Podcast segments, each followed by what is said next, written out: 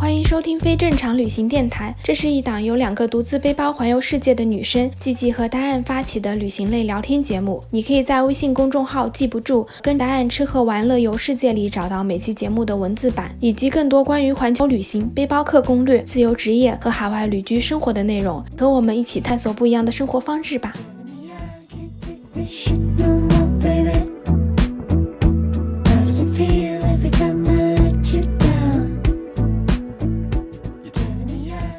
大家好，我是季季，欢迎收听非正常旅行电台。这是一档横跨南北半球的旅行播客，带你用声音环游世界。上周呢，跟大家分享了我和丹安在旅途中认识的一些有趣的人。这周呢，咱们继续讲故事，来和大家聊一聊用各种不同的方式环游世界的人。有带着乐器旅行的土耳其乐家，有骑行南美的西班牙小伙，也有我自己搭车滇藏线的故事。OK，那咱们就赶紧开始讲故事吧。我之前在那个哥伦比亚麦德林这个城市，在一个很小的青旅做了三个星期的志愿者。那个青旅它真的很小，就住满人也只能住二十几个。当时还是那个哥伦比亚麦德林那边的旅行的淡季。所以游客很少，基本上每天晚上除了我们四五个志愿者，可能就只有两三个、三四个客人这样。他们志愿者比客人还多是吗？对的，真的是志愿者比客人还多。然后再加上就是老板啊什么的话，只有白天在，到了晚上他们就走了。所以每天晚上在青旅剩下来的就是差不多我们一半的志愿者和一半的客人。所以每天晚上我们如果不出去玩的话，我们就会在一起聊天。然后因为其实我待的这个青旅它是算蛮便宜的。我在这次旅行中发现，就是说，你住越便宜的青旅，你遇到的人就越有趣。就是说，嗯，很多时候挑最便宜的青旅去住的这些人，并不是说越穷，而是他们旅行的时间越长。对。那哪怕你之前再有钱，你要是想旅行很长的时间，几个月、一年、几年，那你到每个地方可能会去挑最便宜的青旅。你住便宜的地方，可以让你旅行更长的时间。有道理。所以我在这个青旅做志愿者的时候，就认识到挺多有趣的人。记得有一个人。呢，他是一个在德国住了很多年的一个土耳其的音乐家，他的年龄跟我们爸妈差不多，就是六十岁左右吧。他告诉我们，他是刚刚离婚，然后又退休，然后他一直想环游世界，现在终于有这个机会就环游世界，他就把自己所有的家当啊什么都卖了，然后就带着两件乐器环游世界。哇，这也很有魄力诶。对，然后他的心态就特别特别好，特别的年轻，他可以跟谁都交朋友，就不管就是二十岁。出头的小朋友还是年龄大一点，他可以跟每个人都聊得来。然后他有一天晚上，我们在青旅里面，他就给我们展示他的那个两件乐器。他有一个乐器是一个手鼓，就是扁扁的那种，拿在手上拍的，有点像那种铃鼓的形状，但是没有铃的。上面那一张鼓皮是很薄很薄的，鼓皮上面是一个世界地图。然后那个鼓只要你轻轻的拍一拍，你就会有各种各样的声音。当然我我自己没有打鼓，所以我并没有很有研究。但拍这个鼓面的不同地方都会有。有各种不同的声音。另外一个乐器我不知道叫什么，我从来没有见过，是一个小小的一个东西，它那个形状很像一个测电表的仪器，你知道吗？那种不知道测电表啊，因为小时候我爸是工程师，怪不得。就是你知道有一个这样的仪器，然后呃一个盒子一样的，然后你可以插两个线，然后你可以测那个电压什么的。我知道了，我知道了，我知道了。对，它大小就长得有点像那种，然后它里面是很多一根一根一根的金属的细条。嗯，要弹奏这个乐器的话呢，你就把这个乐器贴到一面墙上面，或者贴到一幅画上面，然后用手指去弹那个金属片。它那个金属条并不是说像弦一样的，它是片状的那种，但是又很细。它是不是有点像是我们小时候会买那种音乐盒，然后音乐盒背面不是就有那种铁片一样，就弹钢琴一样，然后音乐盒你摇的时候，它就是那一个个小点就会跟那个小铁片然后撞，然后就会有声音，是不是就跟那个的原理挺像的？对，它有点像跟那个小铁片一样，对，但它并没有转的，就它不是一个音乐盒，然后你就手指去弹，就像你把一个什么东西放在手上那样弹出去那种，就弹那个铁片，手动去拨那个音，对对，然后那个。音色就特别好听，特别的清脆。嗯，就你把这个盒子贴在不同的东西上面去弹，它出来的那个音色音质也是不一样的。哇，这个好神奇啊！很难解释，我就觉得挺神奇的。对对对对。应该是土耳其还是哪里的一个民族乐器。如果有懂乐器的朋友在这里听到了，知道这是什么乐器的话，请留言告诉我们，赶紧给我们俩科普一下，知识储备严重不够。对我真的是特别喜欢他的心态，因为他就每天都是非常非常快乐的那个心态。可能对很多的人来说啊，离婚啊，然后又又退休啊，也是算人生的一个低谷吧。但他就觉得很开心，他就利用这个去做自己一直想做的事那真的很难得。我一直梦想着，就是有一天我可以带着音乐环游世界，就是你可以有一个乐器，然后通过音乐跟人家交流。但这个真的好难啊！我好羡慕那些会唱歌或者会玩什么乐器的人，因为有时候你出国旅行的时候，你就会觉得很多语言上会有障碍，但是你可能比如说大家这个人弹个吉他坐下来，然后一下子那个感觉就不一样，你好像就很亲近了。说到这个弹乐器，我之前去菲律宾玩的时候，然后是在一个很小很小的一个小镇的一个青旅里面认识了一个法国的一个小男生，他就带了一把吉他，我就问他，那你是一直是带着这个吉他旅行吗？他说不是，他其实是旅行了也是快一年，然后他是在旅途当中才买了这把吉他，然后开始学，然后开始去弹。在晚上的时候，大家在这个青旅里面，他和在那个青旅里面另外一个当地的一个男生，就两个人一起弹吉他，一起唱歌，就氛围超好。然后他还告诉我，就是他觉得他的旅程自从有了一把吉他以后就很不一样了。嗯，因为你一开始你去旅行，你只是作为一个游客，但是你真的你带上一件乐器，你带上一把吉他，你再开始旅行，你就会有了另外一重身份，然后你会结识到很多很多不一样的人，你会吸引到很多不同的人。比如说他去到一些地方，他会去找一些当地的那个音乐的 jam，在一个酒吧什么的，就大家会音乐的都可以自己上台去弹唱。他去到有一些地方，也会认识到一些当地的一些玩音乐的朋友，然后他们会邀请他去一些小聚会，都是音乐人的，然后大家一起玩乐器什么。这种感觉真的是太好了。对的，我现在就是在学那个乌克丽丽，因为这个比较小，我就想说，如果我有一天学会了，我就可以带着它，然后去全世界旅行。你说到这个，我觉得我也应该学一下啊，不过现在没时间了。我之前那么多时间，我都学了一点点吉他，但是后来没有继续学下去。吉他就有点太大了，我就想说乌克丽丽会稍微轻一点，就比较便携一点。对的，真的就像你刚刚讲的，你带了乐器，或者你有其他的方式去表达你这个旅行，然后记录你这个旅途，好像你跟这些地方，然后你的那种感受能力会更强，你就跟这个城市或者跟你旅行的那个目的地就有一些其他不一样的连接了。很多人就会因为你会弹琴，然后就会跟你说话，然后可能你唱歌的时候就可以很表达你的心情，那个真是不一样的。对我举个自己的例子，嗯，我很喜欢跳 salsa，所以我去全世界旅行的时候，我都会带了舞鞋，然后我会去找当地的 salsa 聚会，以这种方式我认识到很多很多当地的朋友，不管去哪个国家，就有时候哪怕你的语言不通啊什么的，比如说我甚至是在格鲁吉亚的时候，我也带了我的 salsa 鞋，然后去了当地的舞会。那格鲁吉亚语我是完全不会讲的，对，然后他们会讲音乐的也不多，但是这个舞的话，就跳 salsa、跳 bachata，这个是全世界都通的，因为全世界都有很多人在学，都有在跳这个舞。就是你有一个兴趣以后，然后你去环游世界，你去旅行是完全不一样的感受，因为你可以认识到更多的人，可以认识到不同的组织。比如说我现在也是，就是每个地方旅行，如果我找到当地的那些舞会，我就会觉得找到组织了。哦，对对对对对。然后一般在这些舞会的人也很友善，就我一般都会一个人去嘛，哪怕我旅行中认识一些其他朋友，可能大家有不一样的兴趣，然后我也不想带就是完全不会跳舞的朋友过去，因为不太会跳，他们会觉得被冷落啊什么的，所以我就经常一个人去，然后一个人就还是比较容易在一些舞会上面交到朋友，或者我就问他们说有没有其他的舞会，请你们告诉我。嗯，对，其实这个就是特别容易，就很快的你就会在异国他乡找到一种归属感，因为你就是这哎，这个人他跟我是有一样的东西的，就是你很快就会找到一个共同点，对的，就特别好。哎，可惜我不会跳舞，我也好想会跳舞。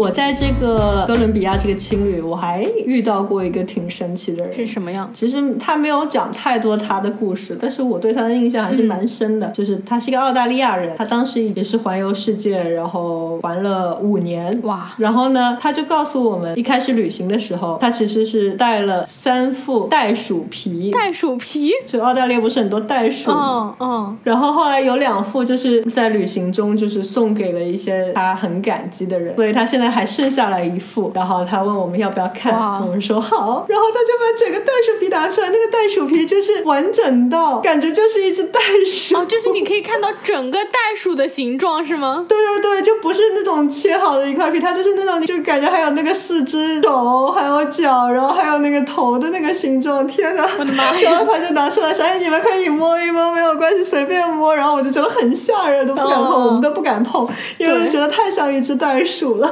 但是后来还是稍微的摸了一下，真的那个皮是很滑、很软，而且特别特别的保暖。这也蛮神奇的，他是怎么想到带袋鼠出来的？而且你讲袋鼠其实是很大一只，它难道不重吗？而且他坐飞机的时候，那些海关不会检查他带动物的这些东西吗？也是蛮妙的这个人。但是也不是活的呀。嗯 但是我觉得他简易申报的时候可能会比较麻烦吧，对吧？因为你动植物要过海关，就像我们带肉都不可以，他带个皮 也应该是挺麻烦的。说的有道理。但是我也觉得很神奇，能想出来用袋鼠皮旅行的人也是不一般。对，我觉得他的用意其实就是觉得要带一点自己国家有特色的东西。特产，对我也是觉得。如果我们出去旅行，如果你在带得动的情况下，也可以带一点特产，尤其是比如说你要去做沙发客啊什么的，如果你带点小特产，比如说像中国人，我们可以带点小的中国结啊，一些小饰品啊，一些那种小小的招财猫啊，别人都是很喜欢的对。对对，我还经常带京剧脸谱的书啊签，因为书签比较好带，然后画那个脸谱。我真的第一次听到袋鼠 皮，这个国家特色实在是太明显了，这也太好笑了。然后这个人，你知道他是怎么挣取生活费的吗？嗯，怎么挣的？他是这五年的生活费全部是通过炒汇去赚取。他是辞职前也是有一份不错的工作，所以有积累了不少的资金。哦在旅行的过程中呢，通过一些炒不同的外汇之间交易，然后去赚取一些差价。哦，其实我觉得很多人在环球旅行之前，他们都还是会有一定的积蓄。现在其实理财的方式也很多，你真的不是说你旅行，然后你钱就越花越少，越花越少。你很多时候你攒的那笔钱都是会有一点被动的收入的，就可能你存在银行或者买一些什么基金，然后买一些股票。你不是说你一下子就钱只会越来越少，你还是可以通过各种方式，然后在旅行里面挣钱的。嗯，你要钱多的话，你可以投资一套房，然后每个月拿赚的那个房租去旅行。我很羡慕这这种，但是我自己就没有钱买房。我们俩这是提供啥？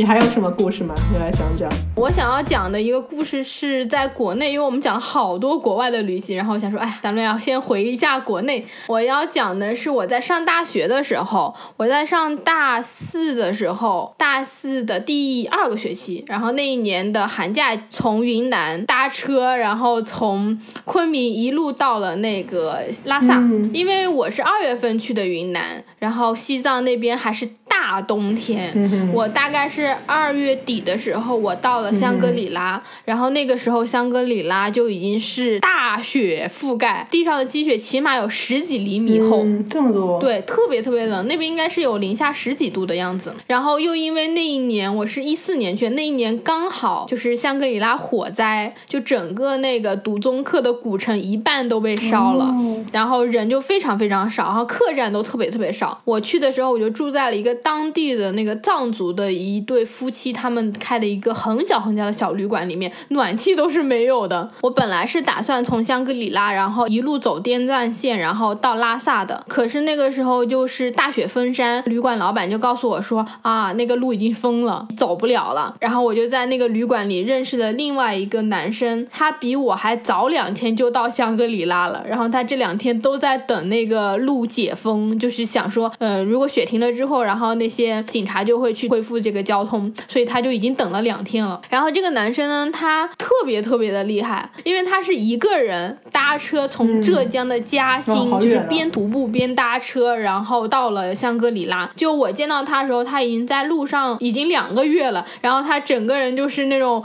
头发也很长，然后胡子也很长，然后就被晒的就是很红，然后人很黑，个子也不是很高，然后小小的一个男生，然后整个旅馆就我和他两两个人，我就说啊，那要不就从那个香格里拉就回去吧，因为你根本就不知道后面的路还能不能走。然后再加上我从丽江去香格里拉那一个路上，我就已经没有办法搭车了，我坐的是大巴，因为就全都是雪，然后路上都没有人开车，你不可能在大雪里面等车，就是这个风险太大了。我当时就是抱着说，我先去香格里拉看看。如果香格里拉没有办法再去拉萨的话，我就直接回去了，或者去在云南其他地方玩一下。然后我就遇到了这个男生，然后这个男生他就属于那种意志特别特别坚定的一个人，信念感特别强。他就跟我说，嗯，他要去拉萨，他就要在这里等，就一定要去。我就还还蛮震惊的，因为像我的话说，哎，去不了就换另外一个方向嘛，就不是像他那种特别执着的人。后来呢，我就知道他是在嘉兴，然后学摄影、学平面设计的，他自己做了一个毕业的。一个项目就是记录他整个搭车的旅程，然后在搭车的旅行上，然后给所有人拍照，然后拍就是他在路上看到风景。他不是平面设计专业的嘛，他就出一本他自己的摄影集，一自己做一本册子这样子。我觉得他好有想法，因为我们俩就是也没事干，就是香格里拉已经没有任何景点值得你看了，就全都是废墟。然后青旅又没有暖气，我们就每天就是窝在那个青旅老板的那个，他有一个电的小火。炉，然后我们就四个人加青旅老板和老板娘，四个人蹲在小火炉面前烤火。天呐，他们不能烧火生财吗？不行，我住的那个旅馆，它是属于我们正常的那种楼房，就国内可能也没有这种壁炉这种设施，以前都是什么暖气啊，或者是那种暖气片的那种。它这个小的旅馆就还很新，就今年是第一年开业，结果就香格里拉大火。但是它比较幸运，是它那个旅馆还没有被烧掉，但是就没有什么游客。所以他们很多设施都还没有跟上，然后等于我们每天就坐在那里蹲在那里烤火，然后聊天。我就问他说：“你一个人从嘉兴，然后徒步搭车到这边，你是怎么生活的？”因为我真的是很难想象，就是你在国内搭车的话。真的是没有在国外那么容易，特别是你在沿海的大城市，上海啊、浙江，其实越是大城市越是难搭车。对它一方面就是大家可能对于搭车这个东西的接受度不是很高，就很多人都不知道搭车是什么。嗯。然后另外一个方面就是你在大的城市，你搭车大部分人都是通勤的，你很难搭到一个长途的车能够带你去从这个城市到那个城市，不像你在西北，你一站在国道上，很多都是运输车，你就。比较好搭，然后你想你要在国内的一个高速上让人家停车，这是一件非常非常难的事情。对，他就真的是一个人从浙江搭到了云南，而且他没有什么钱，就是他属于家庭条件也不太好，然后所有的这些经费都是他自己挣钱，包括他上学的学费都是自己在外面帮人家拍照，然后接一些单子挣的。然后他说他从嘉兴出来的时候身上好像就一千块钱还是五百块钱，他就这样么过了两个月，就超级厉害。他就跟我讲一件。事情我自己还蛮感动的，他就说他帮人家拍照之后，因为他还在路上旅行嘛，嗯，那就等于他所有的照片都还在他的相机里，他是没有办法给人家图片的。但是所有人都愿意相信他，等他结束他的旅行回到嘉兴的时候，他再把这些照片洗出来，然后再寄给他。那要等很久啊，感觉如果他一直这样徒步的话。对，就他整个旅行是过了四个多月左右，就一百多天，然后就等于你想，这些人愿意相信他，而且还都是素未谋。面的人可能就是在旅行中认识到，然后愿意就是相信他。嗯，对的。你说你真的在哪里找不到可以拍照片的地方呢？而且说白了，就是你如果真的走了，大家也都联系不上。他如果真的不寄给你，其实你这些钱就是没有了。然后他说他在很多路上就是遇到过好几对这样的情侣，让他拍照，其实就是在变相的帮助他。他说他自己就超级感动。然后他那个时候就一个小本子，他每天都会写他的搭车日记，就是说啊，他今天做了什么事情。然后遇到哪些人，然后他说他要把这个东西放到他最后毕业的那个册子里面，把他整个旅途都给他记录下来。我当时听完之后，我就想啊，好感动。我那个时候刚出来旅行，还属于那种只是探索这个世界，看哪些东西新奇，我没有干过，然后我去看一看。对于他来说，他没有那么多钱，也不知道自己以后有没有机会出来旅行，就真的是特别难的一件事情。我就觉得在他身上，我真的是看到一种很强的那种生命力。和那种对自己要做的事情有非常坚定的那种信念感，就他会给我很强大的信心，就是他真的能把这件事情做下去。所以我那个时候就说好，那我就在香格里拉跟着你一起，我们就看看真的能不能就是路可以通车。然后我们俩就在那里等了两天，等了两天之后，就是还好我们算是运气真的很好，这两天没有下雪，没有下雪之后，这个路就通车了。因为整个国道上还是有很多就是藏民啊，很多人要运输，所以其实整个通车还是很快的。但是还是有限制条件的，就是说你只有四驱的那种越野车，或者是你的那种小的车是要带那种防滑的链条，你才能开。一般的车你是不允许去开的。对啊，有雪的话很很滑的。嗯，对对对，就会特别危险。后来我们就等雪停，路通车之后，我们就立刻上路。我们开始搭车的第一天，是我们俩印象超级超级深的，因为那一天。天，整个从香格里拉，我们要去到飞来寺，就是飞来寺是可以看梅里雪山的一个地方，那是就是离香格里拉最近的一站，大概是两三百公里的路程。我们讲说啊，那一天可能应该也能搭到。结果我们那一天其实早上的时候特别顺利，就搭了好几辆那种运木材的车，大卡车，就一路都搭过去。然后搭到了中间的一个地方之后，已经是下午两点多了。然后因为冬天的话，太阳就已经是开始慢慢要落山了。两点多的时候就已经是天都阴下。下来的那种感觉了。我们在路边等了半个小时，完全没有任何的车。我们俩就已经开始盘算说，如果没有地方住的话，我们俩要怎么办？我们就旁边一个村庄都没有，然后只有一个那种房子，也不知道是谁遗弃的。我们俩就说，我们俩要是今天晚上在这住一晚上，会不会冻死之类？就已经开始盘算这件事情。等了半个小时之后，才遇到一辆车。那辆车就是他说他是经常开这个川藏线，然后来。来旅游的，他夏天的时候也经常来，但是他夏天的时候会看到很多人在路上搭车，因为他自己以前也是这种老驴友，又骑行，然后又开车，他就觉得这些都见惯了，而且很多川藏线像现在搭车的那种风气也不是特别好，很多人就不太礼貌什么的，他自己就遇到过几次之后，他就决定说啊，他再也不搭别人了。然后他那天就看到我们俩，因为整个路上就我们两个人，他就想说，如果我今天不把这两个人搭上，他们俩就绝对要在这里冻死了。他。才让我们上的车。然后你要那辆车是我在大车店当天坐的最好的一辆车，因为那是一辆奔驰的越野车。之后我们都坐那种特别破破烂烂的车，只有那一辆是特别特别好。然后那个人就一路带着我们去了德清。嗯，那个时候是我们俩搭车就印象特别深刻。从那一天开始，我们俩就是建立了深厚的友谊，因为当时我们就觉得说可能真的会冻死在半路上，所以之后就关系就特别好。然后我们就一路从香格里拉那边，然后搭到德清，然后又搭到拉萨，就全都是一直都在一起。嗯，我们俩就会互相拍照，因为之前他没有遇到一起旅行的人，所以就是自己拍拍风景，然后没有人帮他记录行程。后来我们俩认识之后，我就会经常帮他记录。他真的是超级有心，他还做了一面旗子。他在大学的时候，他就已经想要自己成立自己的摄影工作室，然后他就做了一面旗子，上面印了他自己摄影工作室的那个名字，然后每到到一个地方，他就会举着那面旗子拍照。我记得整个旅程，我就帮他拍了好多好多好多，每一个点我都帮他拍一张照。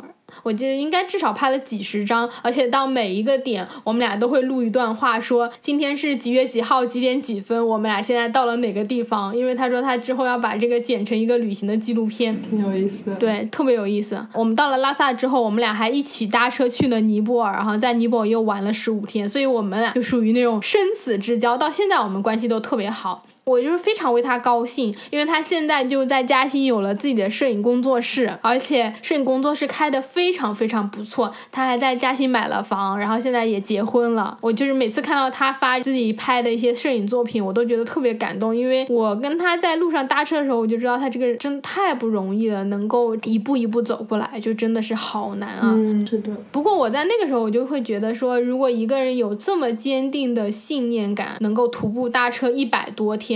在这个中间，你真的会有很多时候是很难熬的，或者是很孤独的。能够把这些事情都做出来的人，你真的是做什么事情都是会成功的。是的，而且搭车就很要耐心的，因为并不是你在旁边拦你就可以搭上，有时候甚至要等一个小时、两个小时或好几个小时才可以搭到车。嗯，对，而且风险也很大，就是你在这个路上，如果完全是一个人，我其实都很难想象我单独的一个人搭车，就是那种感。感觉是很难熬的，你也不知道车什么时候来，就是会特别忐忑，然后很容易感受到很孤独。对的，他是我特别特别佩服的一个人。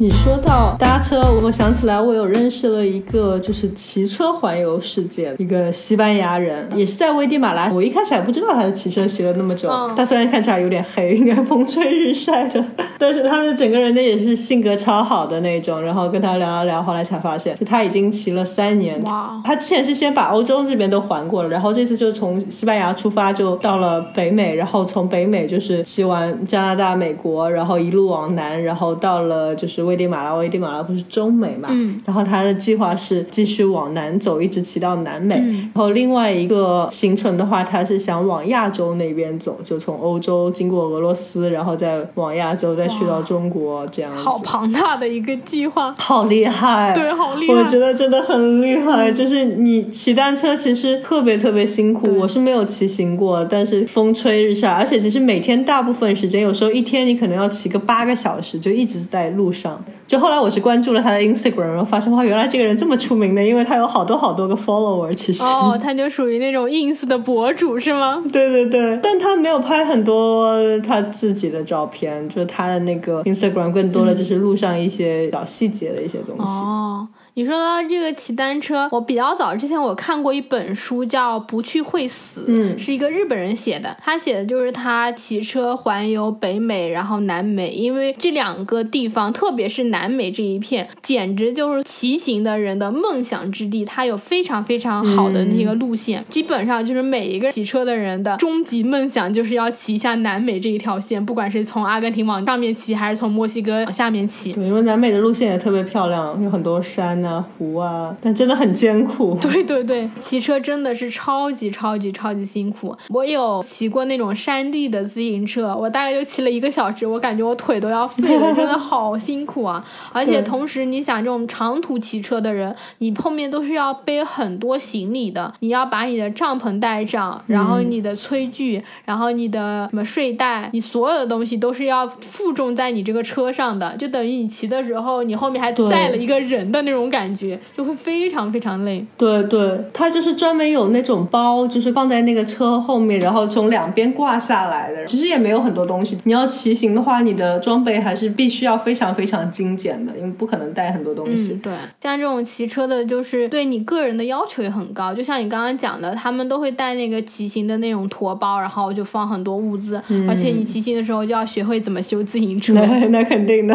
对，因为你会发生很多意外，然后必备。的一些零件，你其实都是要带在那个身上的，这样子你才能应付你长途这个旅行。对，我其实就是非常想要去骑行，想要骑很长的一段时间，但我自己就是一直都不敢去骑，因为这个对于你身体素质要求很高，对的，而且你还要找到合适的骑行同伴。如果一个人的话，你真的是要应付太多，可能你自行车故障啊，然后各方面就会很难。然后再一个就是很多骑行路线，它经过的那些地方都是很偏。偏的，然后那个路都是非常难骑的。你要骑个大上坡，你真的会崩溃的。对，我现在就是目前的小理想，就是比如说等我明年回国的时候，我先去把青海湖给骑下来，因为青海湖只要骑三天，而且全都是那种柏油的那种公路，所以就路况很好，除了海拔高一点就都非常好，而且每天都只要骑一百公里左右，就每一个地方都有住宿，你也不需要带很多衣服啊，然后帐篷啊这些你都不用带，你就是到了点然后你住下去，其实会方便很。很多，我想说，我先从这个简单的开始，希望能够达成我这个愿望。这是我二零二一年的一个新年目标，就是去骑行。加油！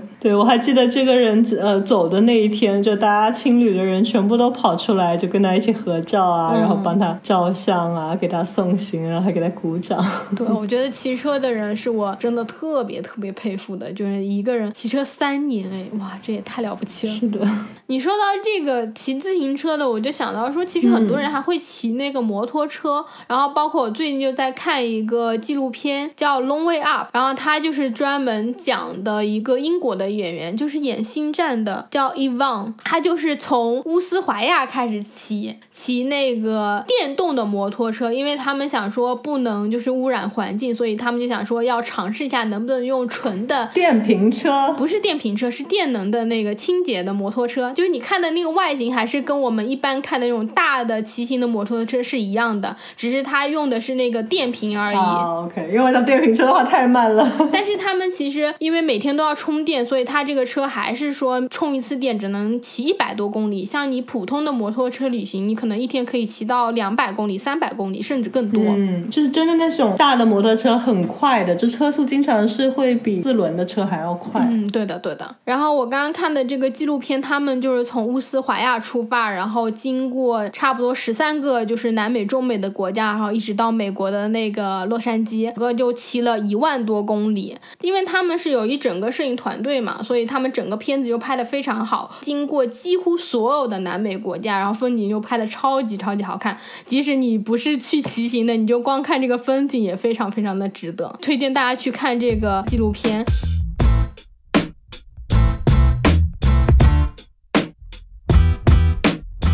我自己想要讲一个我认识的，就是摩托车骑行的人，是我之前在新疆旅行的时候碰到的一个男生。我那个时候是刚到乌鲁木齐，然后住在一家青旅里面，然后这个男生是刚刚骑完新藏线，就从西藏他到了那个乌鲁木齐，他是一个人骑车，骑了好像是八天七夜的样子，然后包括他从西藏还要穿过日喀则，然后阿里那边的无人区，然后一路骑下来，就是新藏线不像是我们比较。熟悉的什么滇藏、川藏人那么多，新藏线应该是几条进藏路线中人最少的一条，嗯，所以就整个路上就是补给也很少，然后人烟也很稀少。你要真的出了什么事情，可能就真的是你一个人。然后他就跟我讲，他从那个西藏那边骑过来，他说他在穿越好多无人区的时候，嗯，一个人感觉到特别特别的寂寞，然后特别特别的可怕。他以前骑车的时候都是会有一个车队或者是好几个。好友一起结伴去骑车的，大家在路上就会有个照应。那个时候他就决定说啊，他自己要一个人骑一趟车，而且包括在新藏线上有很多地方海拔是很高的，所以晚上的时候就非常非常冷。他说他有时候白天的时候骑的就很开心，就感觉风景也很好。可是你到了太阳落山之后，为了赶路，他还得再骑一段时间。骑的时候就会觉得身边什么东西都没有。只有树那种感觉，就是你你根本不知道哪里会发出声响，然后他就一个人骑着车，然后开在那个公路上，你可能要隔一两个小时才会遇到一辆车开过去。我那个时候在乌鲁木齐遇到他的时候，他就说我人生第一次骑车骑这么快，就是因为我觉得我已经没有办法忍受这种没有人讲话，然后完全都是一个人，所以他就说我这几天就是拼命的赶，拼命的赶路，然后就是赶紧要到乌鲁木齐来，然后。坐在这个青旅里面喝一瓶啤酒，找一些鲜活的人聊聊天。我的天哪！我觉得他也超级好笑的，然后他也超级酷的。他是一个上海的男生，他自己开淘宝店，就会卖一些什么骑行的服装，然后皮夹克什么的。他整个人就是你能想象出来，打扮的特别时髦的那种骑车的那种人，然后身上穿一个皮夹克，然后戴墨镜，然后皮手套，然后还会穿那种皮的靴子，感觉好帅啊！对，超级帅的。因为他们骑摩托车是会有那种有点像是我们去那种鱼塘捕鱼那种胶鞋，因为他们要挡风，不然你摩托车骑很久，你很容易就会得风湿关节炎，因为你一直被风吹，所以他们那个筒靴是很高的，就像女生那种长筒靴一样的那种西部的风格的靴子，就整个人超级超级帅。我那个时候认识他的时候，我就想说，哇塞，原来骑摩托车可以这么帅，我就想说有一天我也要去骑车。对啊，不过我想就骑摩托车会比骑自行车好，因为你知道摩托车那个头盔嘛，等于整个脸是挡起来的，不像我觉得骑自行车，你虽然也会戴个头盔，但只是戴在你头顶上，然后你这个脸还是要被风吹日晒的。嗯，对的，对的。骑摩托车可能就至少脸是不会被风吹日晒，可能会好一点。是是，摩托车可能会相对稍微轻松一点，但是对于女生来说，骑摩托车就有点难，因为大部分你适合这种长途旅行的摩托。车都超级超级重，就是你很难撑住那个摩托车的重量，然后再加上你就是还是要带很多行李，就会非常非常难。前面我不是跟你讲，就是搭车进藏，我认识那个男生，我们俩就有在讨论说，如果等我明年回去的时候，我们就去内蒙古一起去骑车，因为他的下一个目标就是去骑行，他应该也要去骑南美，因为南美这个真的是骑车圣地。反正所有骑自行车、骑摩托车的人，就是一定要去的两个地方，一个是南。南美，一个是非洲，就那两边的那个路线是最有名的，然后可能风景也最好，同时可能相对车也少一点，也比较安全。如果不是疫情的话，他可能今年就去了。然后因为疫情的关系，现在就很难就是出国旅行，所以我们俩就说，等我回去，我们可以试试去内蒙古那边骑车，因为内蒙古那边有一个从内蒙古然后往东北就满洲里，然后再靠近俄罗斯边境的那边有一条线也还不错，所以我到时候可以去看看我会不会去骑车，然后再来跟大家分享我的摩托车经历。好呀，期待。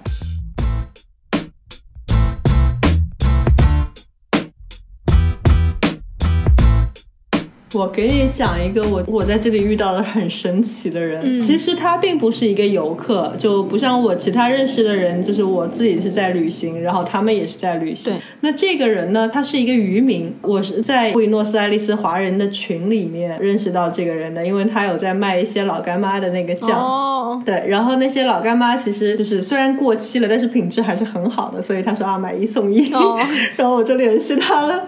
然后一开始就是我们稍微聊了一聊，然后他那个时候就说你多买一点好啦，你放着反正你自己吃慢慢吃也不怕。当时因为我还不确定我自己会待多久，我觉得很有可能就是十月份嘛，我还在面试国内的一些公司，我觉得面试差不多我可能就回国了。我就跟他说我是来这边的游客，可能很快就会回国了，我不会待很久，不是住在这里的。然后他就说，哎，游客你们都是有钱的，你们来这里都是花钱玩，然后我们来这边都是干活的。我当时就挺不开心的，因为可能大部分来阿根廷的中国游客都是非常有钱，然后他们去阿根廷去玩，再去南极这种还是比较有高的收入。那我是辞职出来旅行，其实我一路上之前也跟大家讲过，我有打工换宿啊，然后我有搭车啊，我玩的特别特别的省，再加上我所有的这些贵重的东西，我所有的钱都被偷掉了。对啊他这样子说话的话，就会感觉他有一点仇富。即使你是特别有钱的人来了阿根廷，他们也是正正常常靠自己挣的钱呀，那也没有什么错，对吧？就是他这样子说话的方式，可能他不是这个意思，但是你就听起来那种会让人感觉就是不太舒服。对，他就主要是那个话刺激到我了。嗯，不过你听我说完，对，后来我把我的故事告诉他，然后他就说，原来你比我还惨。他说你过来吧，我老干妈的辣椒我送给你。这个人也够朴实的，也蛮可爱的。对的，我后来了解到，就是他是从中国开船过来的，开了四十多天，开船从中国到达阿根廷这边。对，你想阿根廷去中国是有多遥远？对啊，飞机都要转那么多趟机。对，而且这四十多天他们是没有就是停靠去其他地方的，他就是一直在海上面开。他们是就好多人一起就没有，其实他们就只有四个人。四个人，哇塞！对，四个人，我就觉得他特别的不容易。然后就是，就我认识到他，我知道他的经历的时候，我就首先我就想到了老人与海。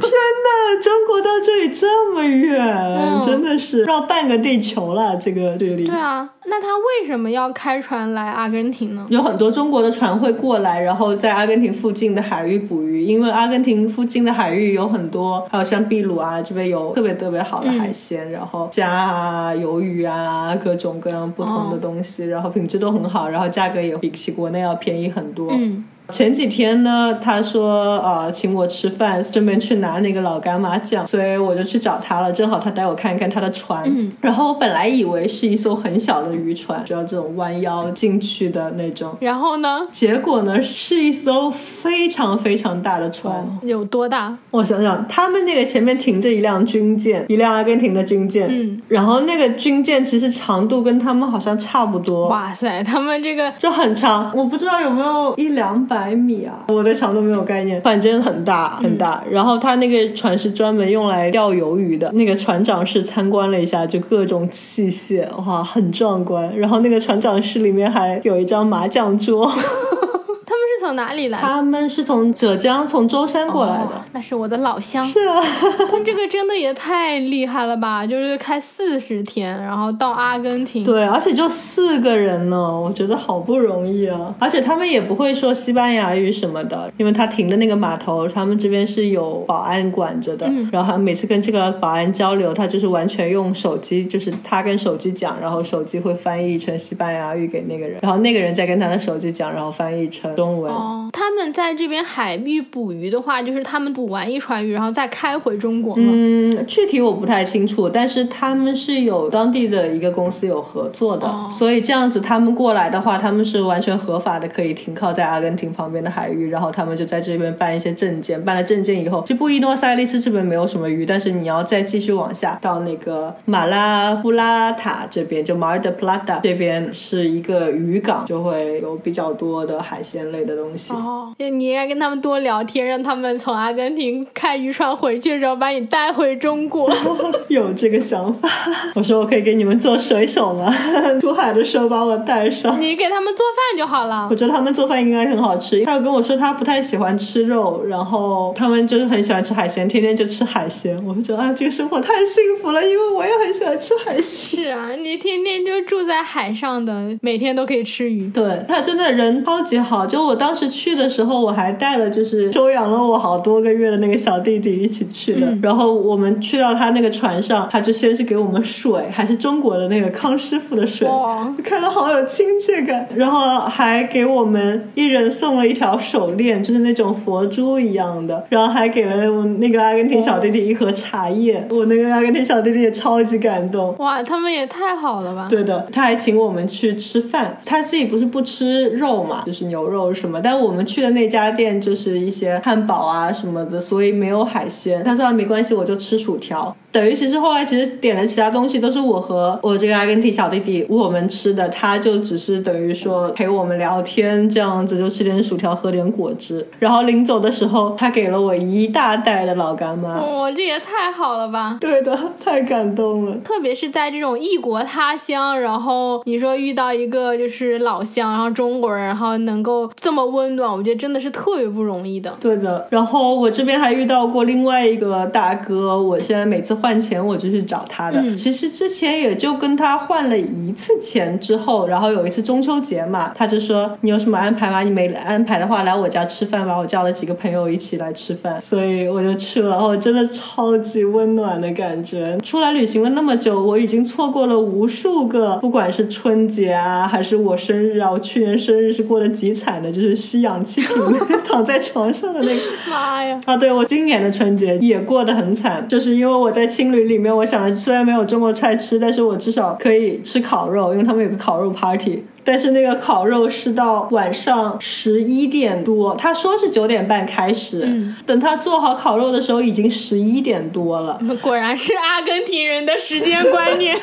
对，真的是。然后之前就很饿嘛，然后本来我我在那个青旅的志愿者之家，就是专门给志愿者待的一个房子。当时我还跟几个同样做志愿者的朋友，我们开了一瓶葡萄酒喝。然后我说啊，我们少喝点嘛，因为我们到时候去那个烤肉的活动还是无限喝的，到时候。喝醉就不好了。那个时候我是还在酒庄打工，然后把我送回来的那个酒庄老板他还送了我一瓶酒，不是他们产的，但是他们有帮别人去品酒，然后所以这个酒都还没有贴商标什么的，只是贴了一个样品。然后我就把这个酒打开来了，我跟我那个志愿者朋友说，我们就喝一小杯。结果这瓶酒超级好喝，超级好喝，所以我们把一整瓶都喝完了。呃，然后在那个烤鹿肉派对上面又有那个青旅老板他的一个朋友，又是做葡萄酒的，就他自己有酿。一些葡萄酒，所以他又给我们尝不同的葡萄酒。最后我记得就是我我说我去一下厕所，那个时候我们还没有吃到肉哦，你已经喝多了是吗？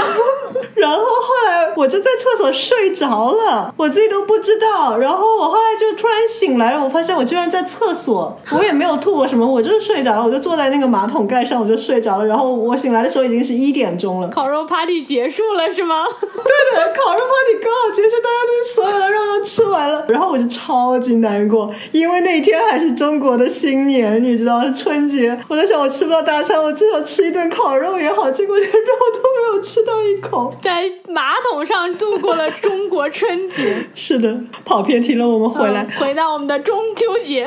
对，就真的是，我觉得我出来旅行那么长时间，什么节都没有过。这个大哥把我邀请到他家里，然后跟他的朋友啊什么一起吃饭，然后那顿饭真的超级的丰盛，有各种。种海鲜有那个青口啊，有那个虾，有蟹，有有烤鱼。天呐，我想念烤鱼想了好久了。然后就是满满的一桌。我真的觉得我已经这旅行这么长时间以来，这是我吃的最好最好的一顿饭。就我觉得我在这边遇到的华人都超级超级好，他们对你并没有认识的那么深，但是如果有什么需要帮助的地方，他们都会很热心的去帮助你。嗯，是的，我觉得这种真的是。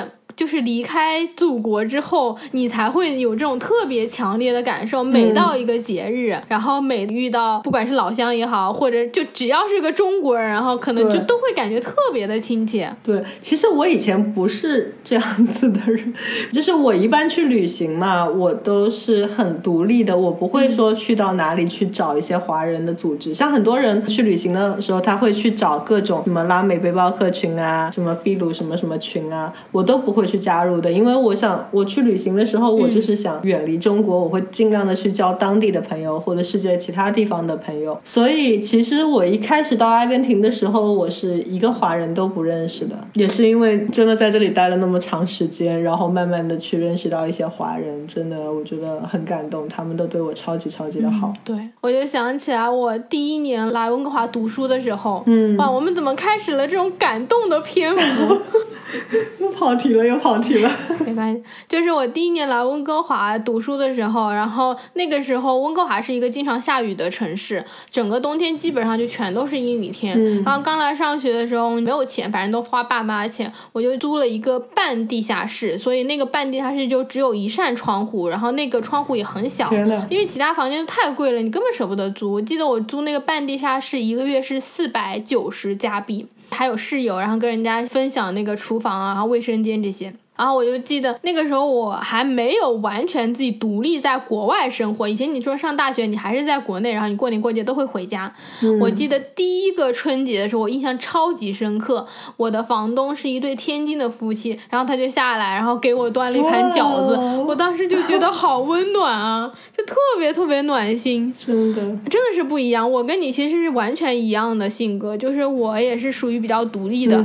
我其实说白了，我一点都不在乎过任何的。节日，我是一个完全没有这种节日感，然后仪式感的人。我有时候自己在家，我都觉得没有必要过。就我们家里也不会弄得很隆重，就节日的那种观念很弱的一个人。我来了这边之后，我才会觉得说，原来每一个节日都是有那种文化背景的记忆。你就是看到这个饺子，你就会想起很多很多的回忆，美好的时光。对的，对的，对。就像你现在你说中秋节，我就很能体会你的这种感觉。是的。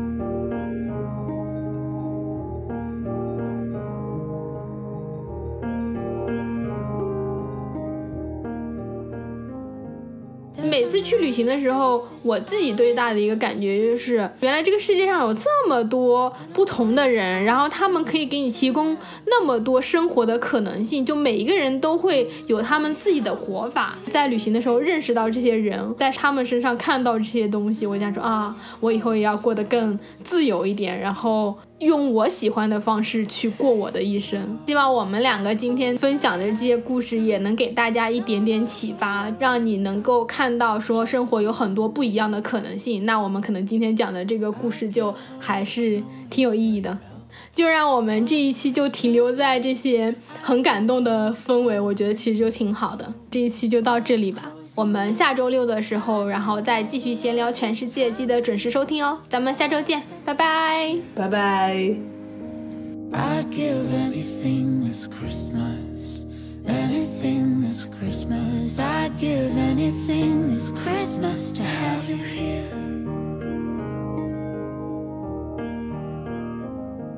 There's a taxi driving somewhere.